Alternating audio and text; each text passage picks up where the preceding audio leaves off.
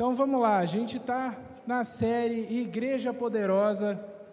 Tivemos aí já duas etapas dessa série, que está incrível aqui no Just, e a gente vai continuar hoje explorando um pouco sobre como uma igreja poderosa ela atua e ela está posicionada para implantar a cultura do reino de Deus na terra.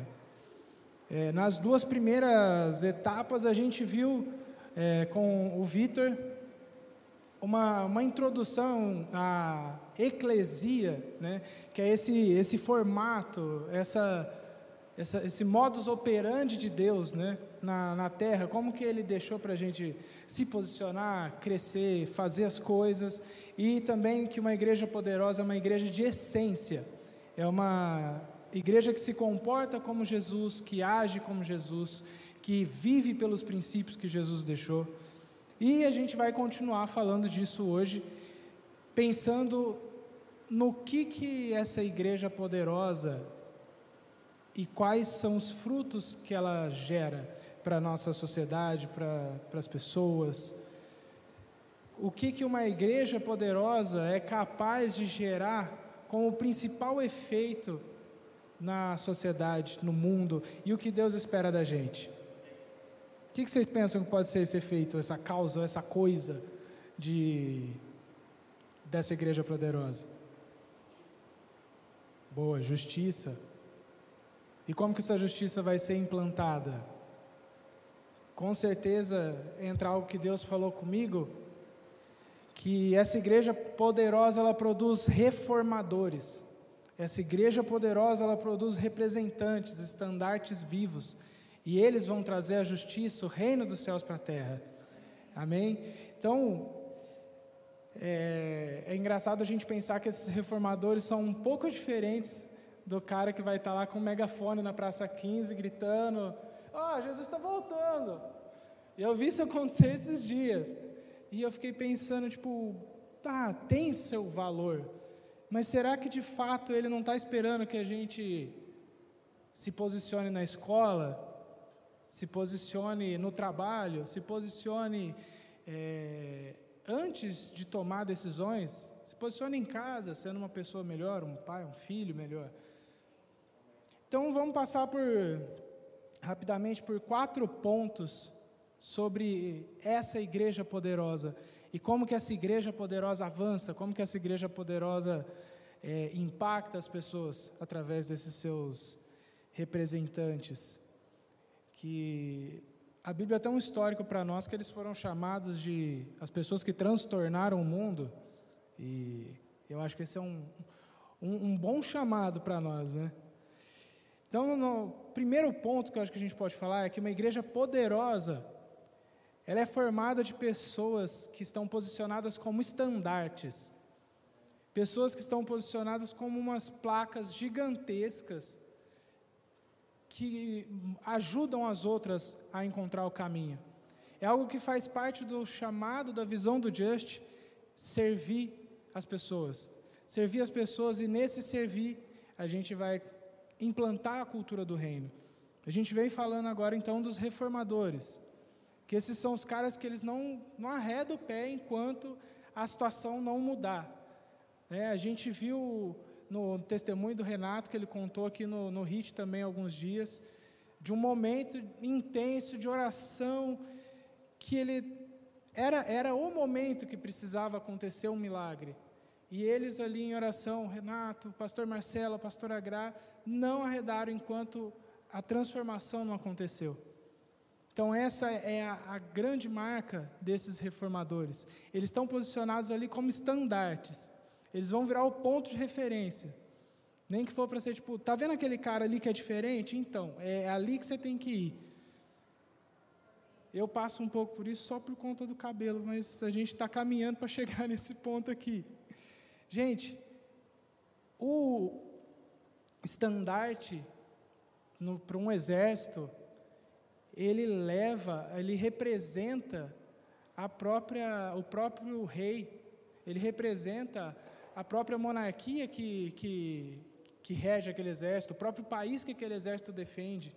Esse é o nosso chamado como uma igreja poderosa, Esse é o seu chamado que está assistindo em casa, talvez estudando para uma prova, que você pode estar ligado e quando você for fazer essa prova na faculdade, você pode e deve iluminar a vida das pessoas. Né? A gente no, no, no LEMPS, com os jovens, adolescentes, a gente fala muito que vocês não estão indo para a faculdade para lutar para se manter. Não, a faculdade que lute para aguentar vocês, porque vocês vão revolucionar o negócio. Então, é aí que mora a mudança de cultura. Cultura. Eu estava estudando um pouco sobre, sobre isso esses dias, até compartilhando com, com a pastora Gra, o pastor Marcelo. E cultura é uma palavra que tem na sua, na sua base a palavra culto, né? Você venerar algo e até que isso se torna algo, uma convenção social, né? E isso me fez refletir sobre o que será que a gente tem cultuado como sociedade. Né? Será que a gente está olhando mais para essa praga que está rolando e que eu creio que ela está chegando no fim? Porque o, o, tempo do avivamento que Deus tem para a gente não, não, não foi abalado por conta dessa praga, né? Então, o que, que será que a gente tem venerado muito mais essa, essa praga como, como cultura? Ou será que a gente tem, de fato, se posicionado para trazer o reino de Deus para a terra? É, tem uma frase que o J.B. Carvalho citou num, num vídeo dele que eu vi, que para mim ela soa muito forte e me fez pensar muito em como que eu quero viver. Se os cristãos não estão envolvidos como sal e luz em nossa cultura, um dia nós acordaremos para descobrir que a nossa liberdade para viver como cristãos foi embora. Eu acho que esse é um chamado para a gente escolher ser extravagante no nosso caminhar com Deus. Esse é um chamado para cada um de nós escolher deixar a zona de conforto para trás porque essa zona de conforto ela vai nos impedir de alcançar o nosso destino em Deus. Ela vai abrir um buraco ali que, sem você perceber, enquanto você está lá tranquilão no Netflix, você perdeu o time e a onda passou. Né, o Dr. Dom deixou uma palavra clara para a gente aqui, tipo, gente, fica ligado, fica ligado porque o rio está acelerando. E se você não, não for, você só vai ver a galera lá na frente, aí vai ter que nadar muito para chegar lá. Mas já vai ser outro tempo. Então, esse primeiro ponto dessa igreja poderosa, ela é formada de pessoas que estão posicionadas como estandartes. Pessoas que vão e que fazem.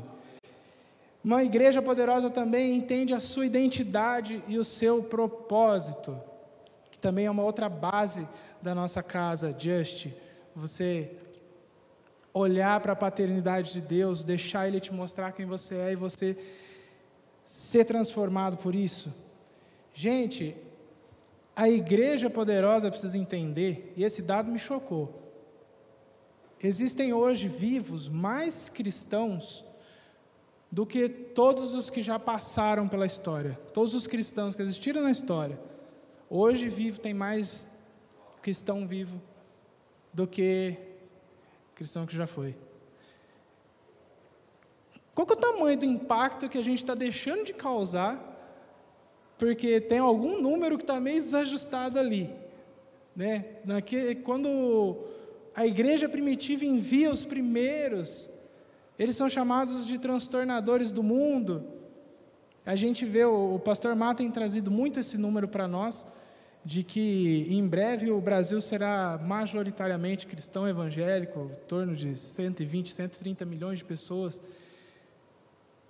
E a gente tem tudo isso na mão para mudar a cultura, para implantar o reino, trazer a justiça, a paz, a alegria, o Espírito Santo e tudo que a gente tanto deseja, mas às vezes a gente não se conhece o suficiente para fazer isso. Hum, eu acho que foi em 2018, um dos primeiros cultos que eu participei aqui, com o pastor Mar, pregando.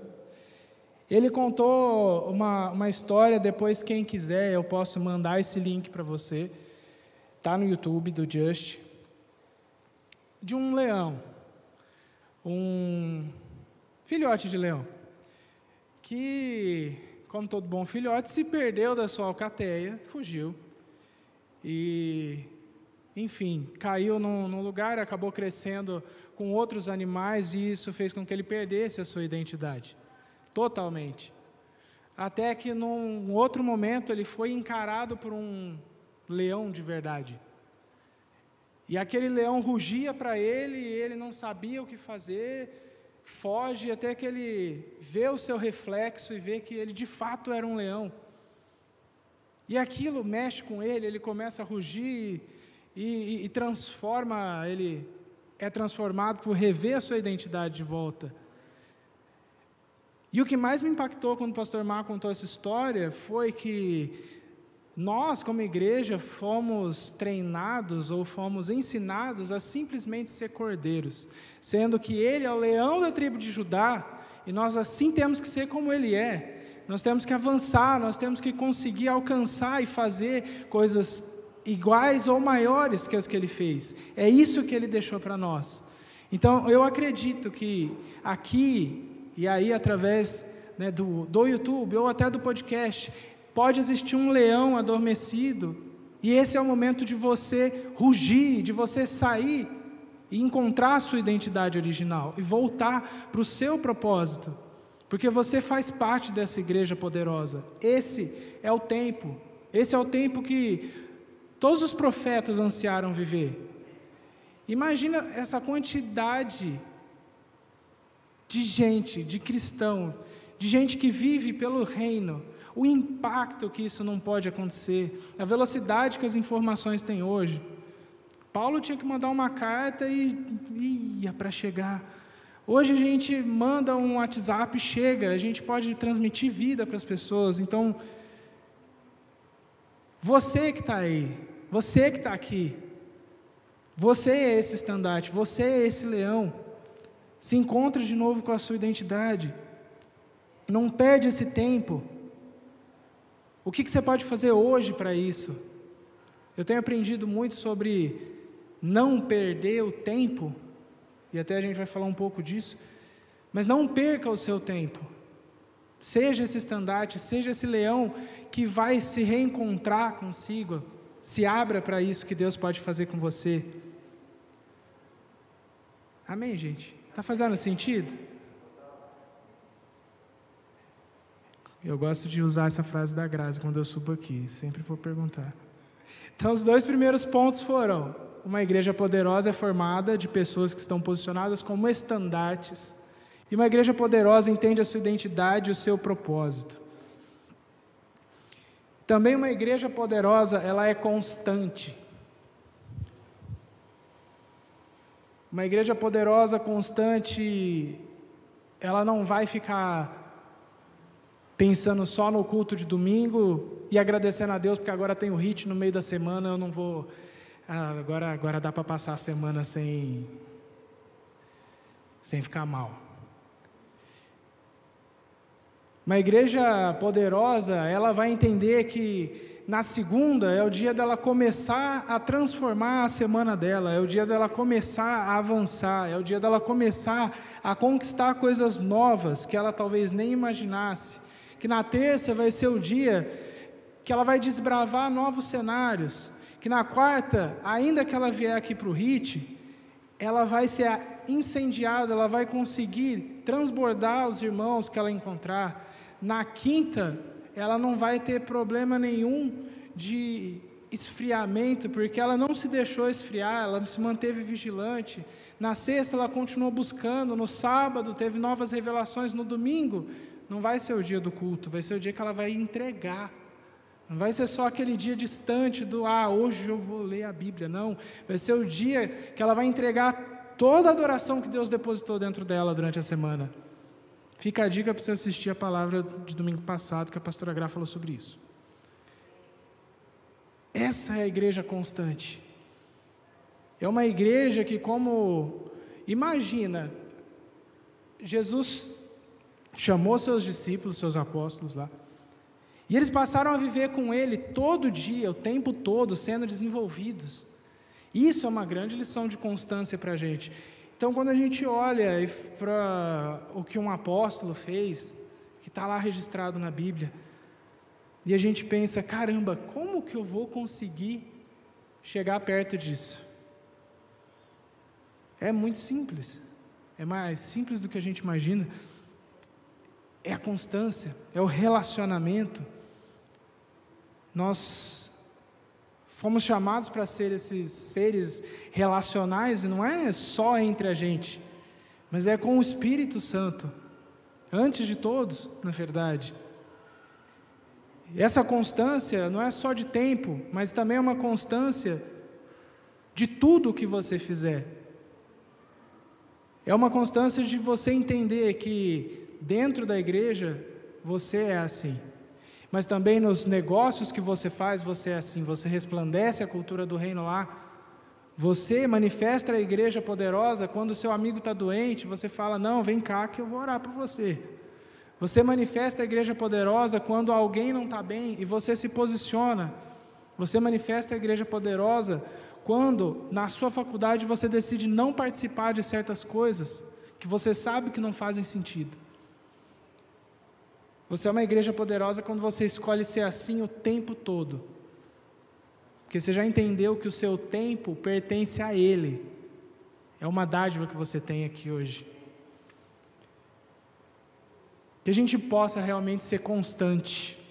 Que a gente possa realmente entender a nossa identidade ser esse estandarte o tempo todo e entrar no ponto 4, que é uma igreja poderosa que não perde os movimentos de Deus, uma igreja poderosa que ela não perde tempo, ela entende que deve ser extravagante o tempo todo, constante,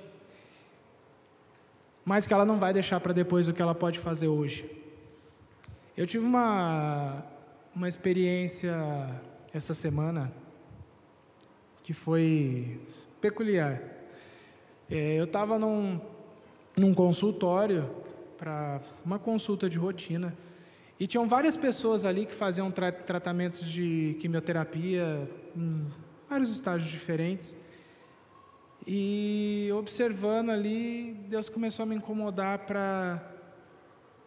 Cara, se fosse você, que, que você estaria fazendo com o seu tempo hoje? O que, que você estaria fazendo para mim hoje?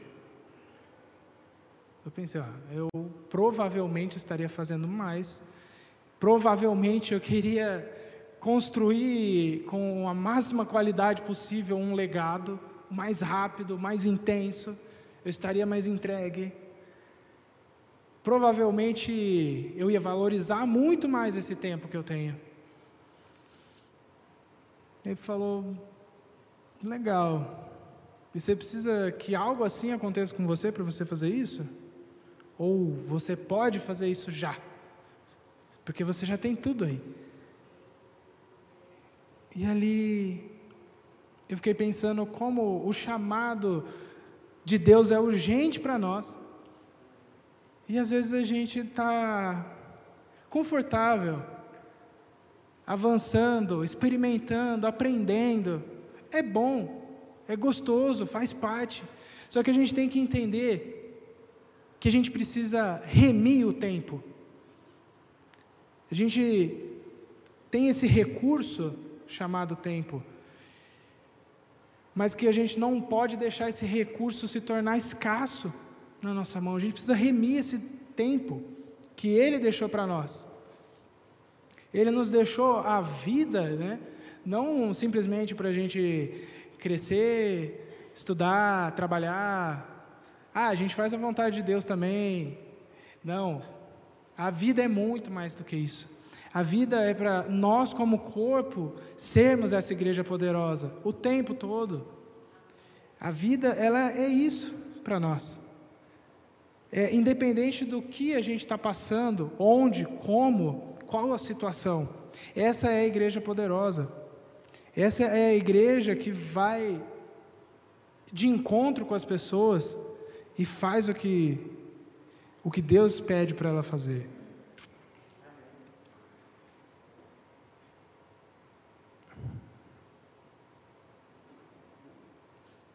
É, esse é o tempo. Esse é o, o, o tempo, como o Vitor falou na semana passada, da gente exalar a Cristo, da gente se posicionar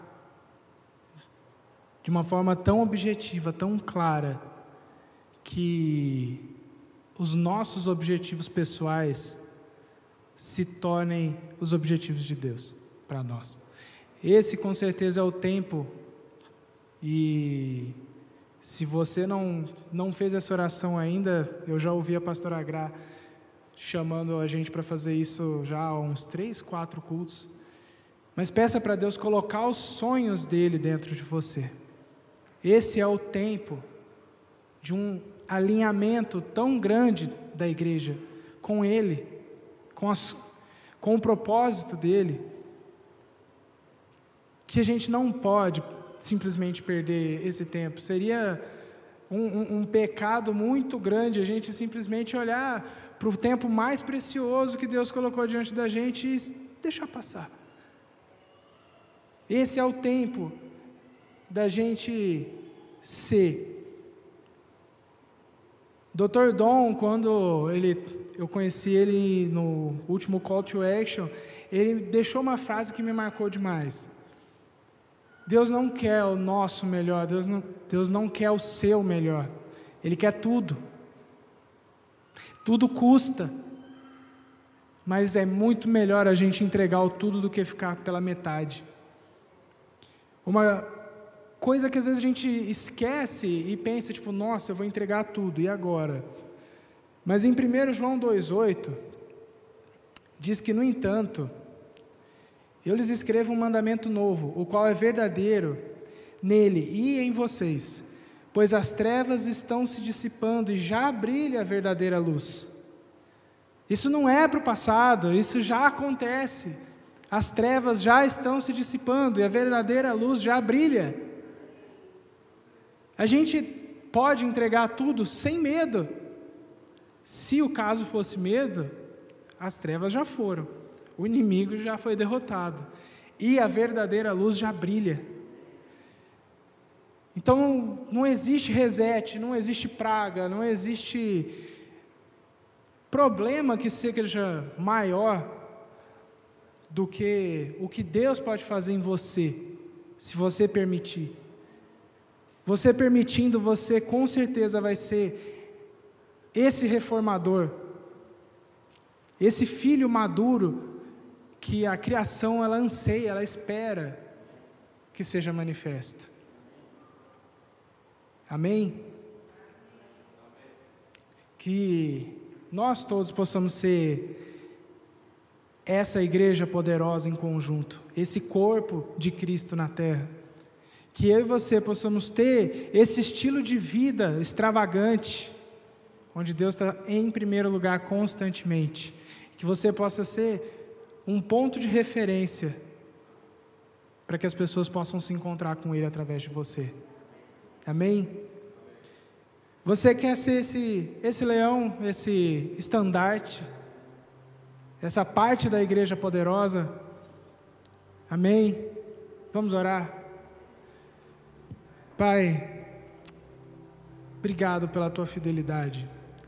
Obrigado porque o Senhor coloca diante de nós um tempo tão rico um tempo tão bom, um tempo, Pai, onde tantos profetas esperaram estar, onde tantos dos nossos irmãos sonharam ver uma igreja poderosa, Pai, uma igreja que opera nos teus dons, uma igreja onde teu Espírito Santo flui. E é isso que nós queremos chamar, Senhor, sobre cada um de nós aqui. Nós queremos ligar isso nos céus, Pai Gera, Senhor, a metanoia, gera a transformação em nós, Pai, para que não passe de nós esse tempo, para que as próximas gerações sejam impactadas por tudo que nós fizermos, Pai, e que seja uma escolha constante, uma escolha concreta, Pai. Que nenhum de nós, Senhor, volte para trás, em tempo algum, que todos nós possamos avançar em Ti e provar, Senhor, do valor que é ter uma vida entregue totalmente a Ti, Pai, como eclesia, como pessoas que transpiram, Senhor, a Tua essência, Pai. Em nome de Jesus, que por onde cada um de nós passar, que as pessoas comecem a ser transformadas, que os ambientes comecem a ser transformados, porque é isso que uma igreja poderosa gera transformação social, espiritual, cultural, Pai. Nós declaramos isso sobre todas as áreas, Pai. Que do Just comece a fluir, Deus, pessoas que impactarão as áreas da sociedade, Pai. Com a música, com a arte, com a escrita, com os negócios, Pai. Pessoas que não têm medo de se posicionar diante das outras, porque é o Senhor quem entrega autoridade para elas e sabedoria, Pai. Levanta, Senhor, esses leões parecidos contigo aqui, Pai, em nome de Jesus, e que nós possamos, como um só corpo, Pai, ser o Senhor, ser o Cristo aqui na terra e fazer aquilo que o Senhor fez e coisas ainda maiores, como o Senhor disse. Em nome de Jesus, Senhor. Amém.